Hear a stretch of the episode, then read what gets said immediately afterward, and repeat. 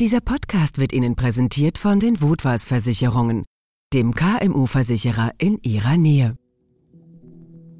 NZZ Akzent.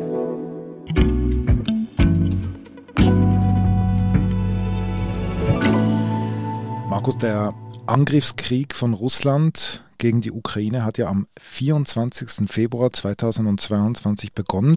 Das ist jetzt über ein halbes Jahr her. Ja, ein halbes Jahr. Und ursprünglich sollte es eigentlich nur ein paar wenige Tage dauern in der Vorstellung des Kremls.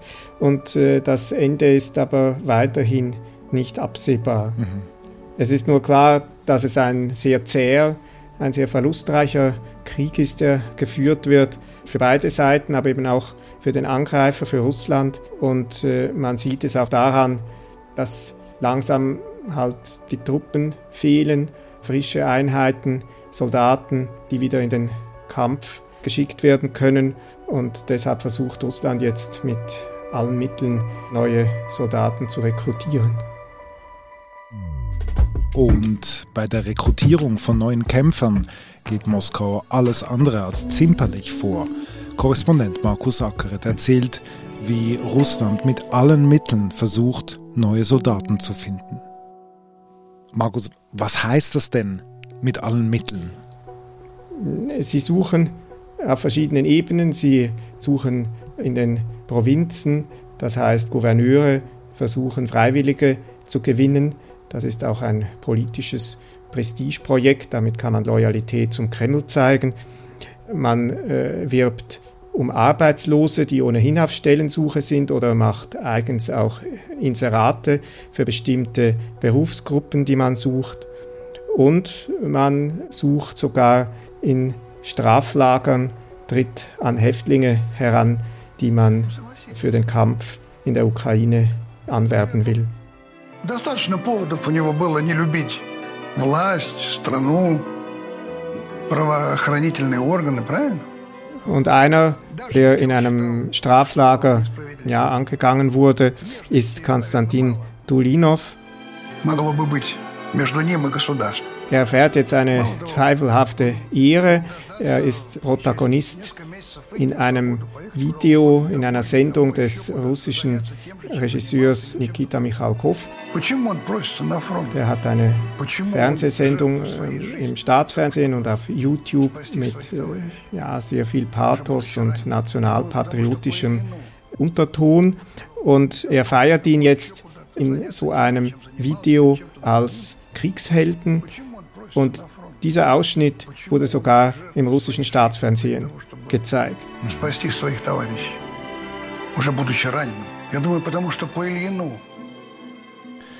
Was weiß man denn über diesen Konstantin Tulinov? Wer ist er?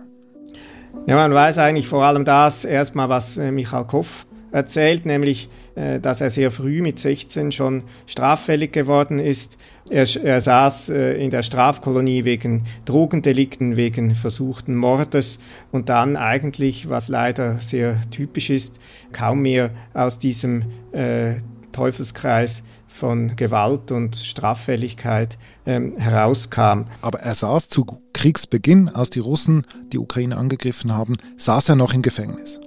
Ja, er war äh, vor anderthalb Jahren erst verurteilt worden zu einer längeren Freiheitsstrafe und er wurde offenbar im Straflager angeworben.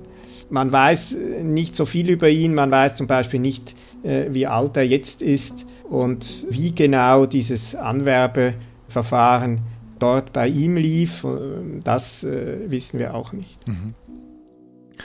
Aber gibt es mehr Informationen über generell über das Anwerbungsverfahren in diesen Straflagern? Hast du da Informationen?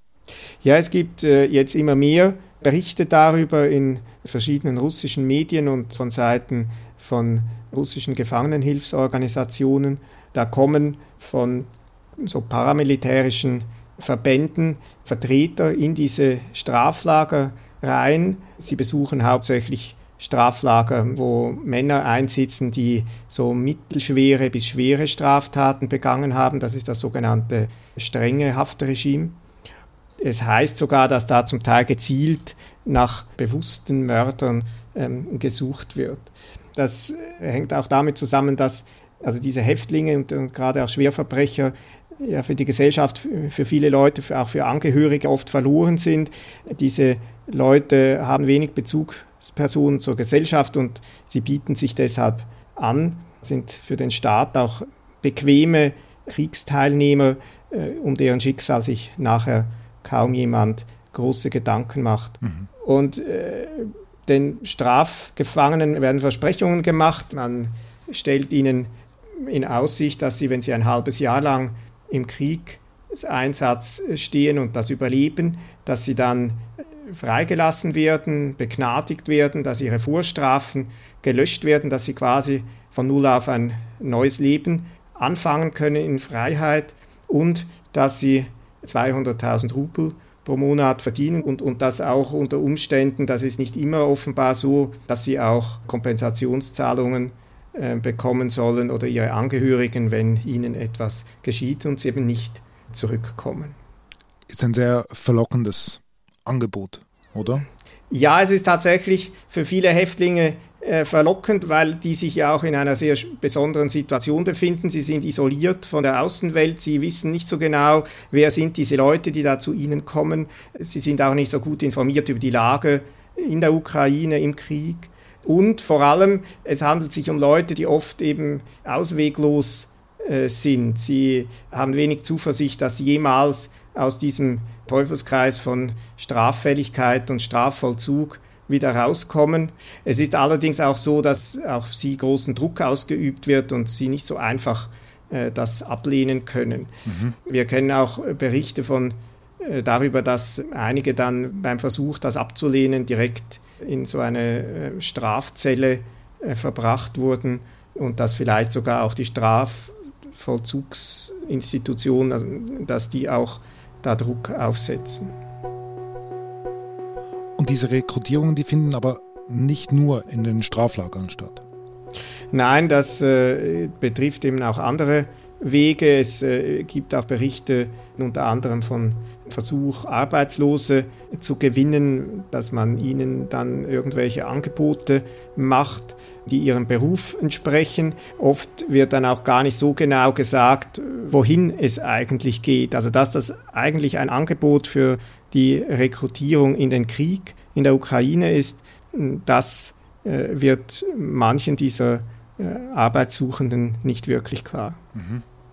Und es finden natürlich auch in diesen sogenannten Volksrepubliken im Donbass, in Donetsk und Luhansk, finden Versuche statt, die dortige männliche Bevölkerung, die noch nicht im Krieg ist, für den Kampf zu mobilisieren. Das findet auch in den bereits eroberten, neu eroberten, besetzten Gebieten jetzt statt. Das ist eigentlich eine Zwangsrekrutierung. Die Leute werden zum Teil von der Straße weg einfach mitgenommen und äh, ihre Angehörigen erfahren erst im Nachhinein, wo die Verwandten hingebracht wurden.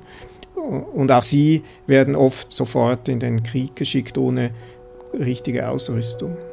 Da könnte man sagen, Kanonenfutter. Zwangsrekrutierung und Kanonenfutter. Ja, auf jeden Fall.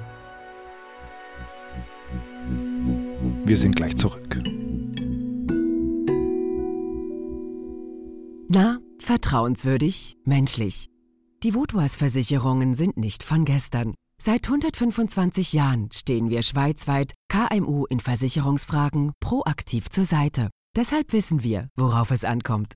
Wir beraten Sie persönlich, um mit Ihnen gemeinsam die beste Versicherungslösung für Ihr Unternehmen zu finden.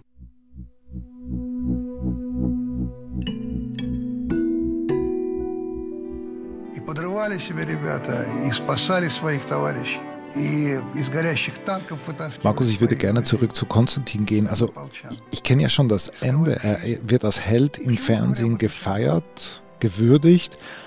Weiß man denn, was mit ihm aber im Krieg passiert ist? Ähm, so genau wissen wir das nicht. Wir wissen das meiste ja nur aus diesem Video von äh, Nikita Michalkov. Wir wissen einfach, er kam irgendwie an die Front in die Ukraine.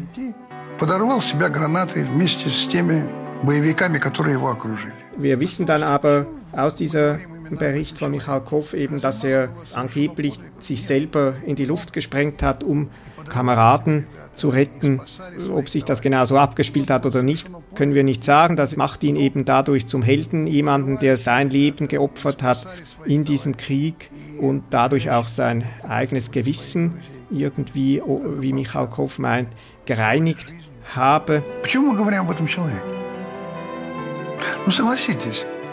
Und dass das so gezeigt wird in den Abendnachrichten des äh, Staatsfernsehens, äh, ist ein Hinweis darauf, dass damit einerseits natürlich vielleicht auch eine Art Vorbild gezeigt werden soll, also dass man den Weg von Konstantin auch äh, gehen soll und natürlich auch einmal mehr wird dieser Krieg in ein besonders positives Licht gesetzt. Mhm. Он хотел искупить свою прошлую жизнь. Was ich aber nicht verstehe, ist, es gibt ja viele Länder, die, wenn sie in einem Konflikt verwickelt sind, dann konnte man ja immer beobachten, wie, wie dann die Gesellschaft zusammenrückt. Oder es, es, es löst eine Art ähm, patriotisches Zusammenrücken aus. Und du hast uns ja auch in anderen Podcasts erzählt, wie geschmiert diese Propagandamaschinerie ja auch läuft in Russland. Was ich nicht verstehe, ist, warum dann Russland in diesem Zustand so Mühe hat, Soldaten zu finden.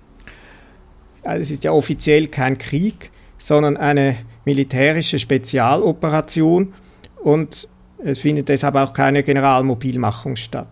Aber Russland und, und, könnte ja einfach den Krieg erklären. Was ist denn der Unterschied? Ja, das wäre möglich, aber das wäre ein sehr großer Schritt.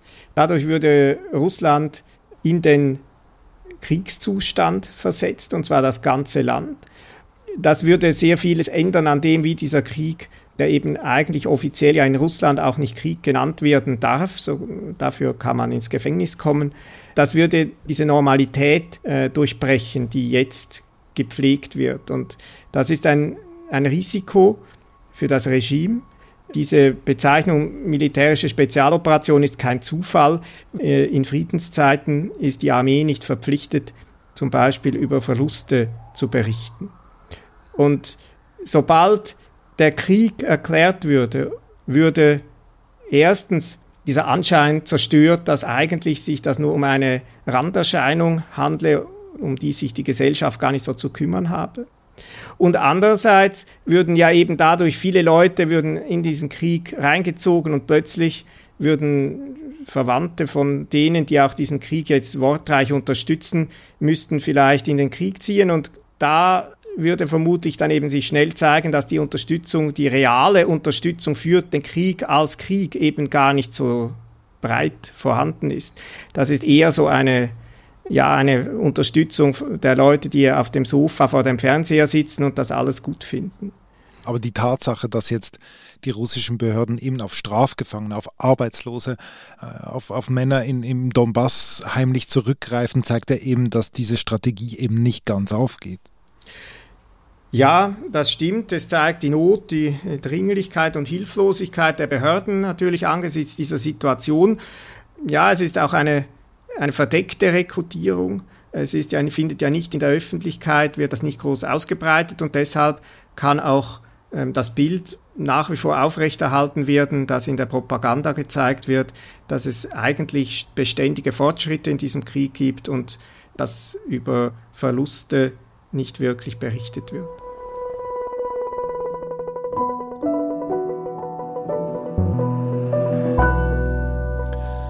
Lieber Markus, vielen Dank und Grüße nach Moskau. Vielen Dank euch. Eine Frage hätte ich noch, Markus. Ähm, weißt du denn, ob man quasi die Versprechungen, die man damals Konstantin Tulinov im, damals noch im, im Gefängnis gegeben hat, ob man die irgendwie gehalten hat? Wir wissen auch wieder nur aus diesem Video, dass äh, Michael Koff dieser Kinoregisseur sagt, er sei posthum begnadigt worden und seine Angehörigen hätten Kompensationszahlungen erhalten. Ob das so stimmt, wissen wir nicht. Das war unser Akzent. Produzent dieser Folge ist Sebastian Panholzer. Ich bin David Vogel. Bis bald.